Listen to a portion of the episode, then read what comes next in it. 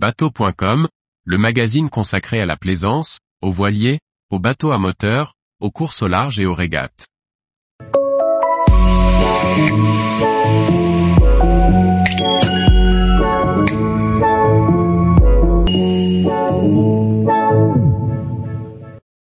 Quand je serai grande, j'habiterai sur mon voilier. Par Inès Dinan. Je l'ai toujours rêvé, et je l'ai enfin eu un 18 octobre. Me voilà sur mon voilier, oui mon voilier. De la voile légère, sur le lac de l'Odeur en Belgique jusqu'à la Transat, en passant par les Glénans, témoignage sur le parcours qui m'a mené jusqu'à ce premier coucher de soleil à bord de mon bateau. Petite, ma chambre ressemblait à l'intérieur de la mer. Je voulais être océanologue et ça se voyait. Des images partout, les sons de la mer en fond dans mon radiocassette et des rêves plein la tête.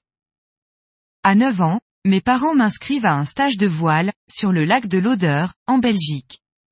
Au fil des stages, je pratique du 360, ensuite du 420 pour terminer en catamaran F15.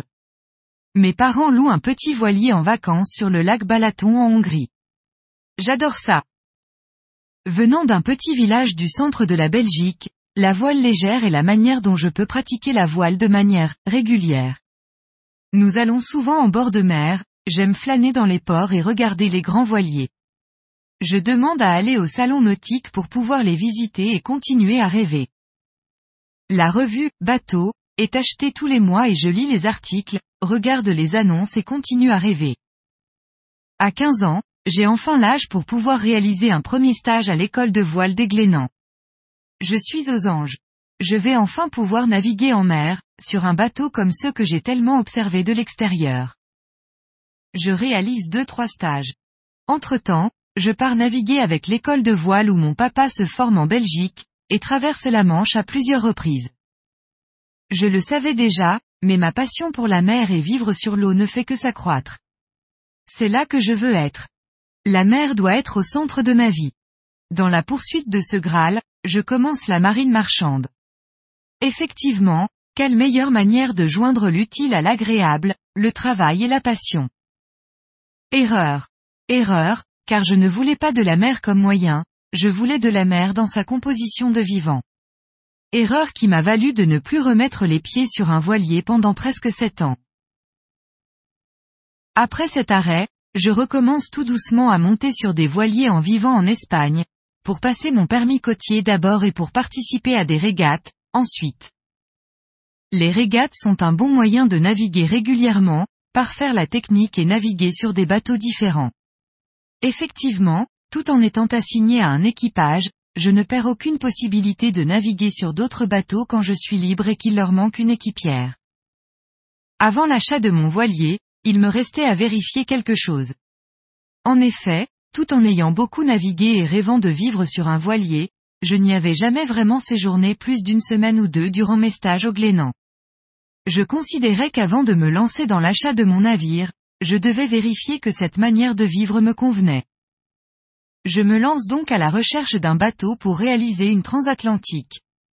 Pour moi, c'est la meilleure manière de me tester sur la mer et dans un bateau sur du long terme.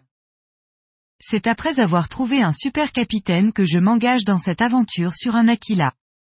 Je pars de Brest un mois de novembre et j'arrive à Jacaré, Brésil, le 5 janvier de l'année suivante.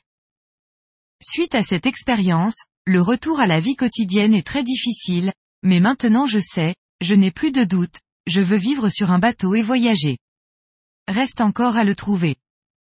Ce sera mon premier bateau. C'est mon rêve d'enfant. Beaucoup d'émotions se rencontrent dans cette démarche. Cela va aussi être ma maison. Avec cette acquisition, mon mode de vie va changer, ma vie va changer.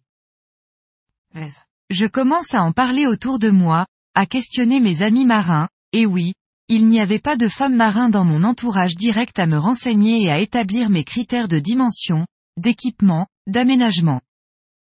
Dans cette aventure, il me semble très important d'arriver à mettre les émotions de côté, afin de garder de l'objectivité dans la démarche. C'est pourquoi, dans toutes les visites réalisées, je demande à un ami de m'accompagner afin d'avoir son point de vue extérieur et technique sur le bateau. Et un jour, un de ses amis, propriétaire d'un Dufour 31 sur lequel j'avais déjà navigué, me dit qu'il pense le vendre, à plus long terme, mais que si je suis intéressé, il veut bien me le vendre tout de suite.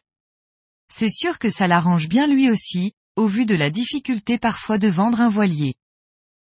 Il me permet de dormir à bord pour le tester comme maison. Nous réalisons quelques navigations et je franchis le pas. Je mets la ceci entre la mer et moi, comme une prolongation de mon corps. Je n'oublierai jamais le jour, où, un des passeurs du CMHT d'Andaï me déposa sur Cecilia 2 avec mon gros sac. C'était en automne. C'était en soirée, et le soleil se couchait sur le Jesquibel. Il me déposa, il repartit. Je restais seul. Enfin, je n'étais plus seul, j'étais avec la ceci. J'étais ému. Tellement ému. Ce n'était pas, seulement, mon voilier, c'est aussi et surtout mon nouveau chez moi. Vint ensuite toute la prise en main du bateau, seul. Oser, se sentir capable, se lancer dans cette aventure de voile en solitaire, mais c'est une autre histoire. Tous les jours, retrouvez l'actualité nautique sur le site bateau.com. Et n'oubliez pas de laisser 5 étoiles sur votre logiciel de podcast.